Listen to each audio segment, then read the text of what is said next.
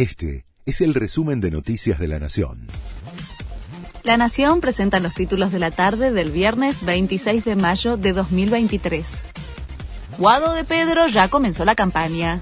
Tras el acto que encabezó Cristina Kirchner, el ministro del Interior lanzó un video que preanuncia su postulación para las próximas elecciones. Ya cosechó los primeros apoyos dentro del gobierno. Es un excelente compañero, un cuadro político que ha demostrado capacidad de gestión, dijo el senador Oscar Parrilli. Cesó el alerta naranja tras la tormenta. Las fuertes lluvias con actividad eléctrica que se extendieron desde la madrugada en gran parte del conurbano bonaerense y la ciudad de Buenos Aires provocó caída de árboles, calles inundadas y más de 30.000 usuarios sin energía eléctrica. Además, hubo cerca de 60 vuelos demorados y cancelados en el Aeroparque Metropolitano y Ezeiza. El entrenador del PSG llenó de elogios a Messi un día antes de la posible coronación en Francia.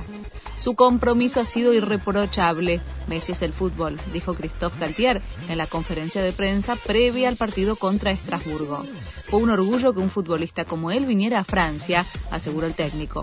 El equipo parisino precisa solo un punto para ser bicampeón de Francia. Todos los partidos se juegan mañana a las 4 de la tarde.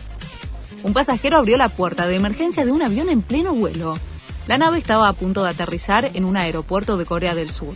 12 personas resultaron heridas y el pasajero que abrió la puerta fue detenido bajo la acusación de violar la ley de seguridad de la aviación.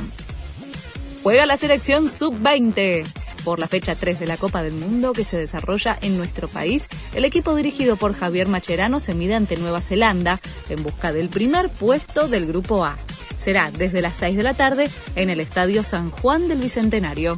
Este fue el resumen de Noticias de la Nación.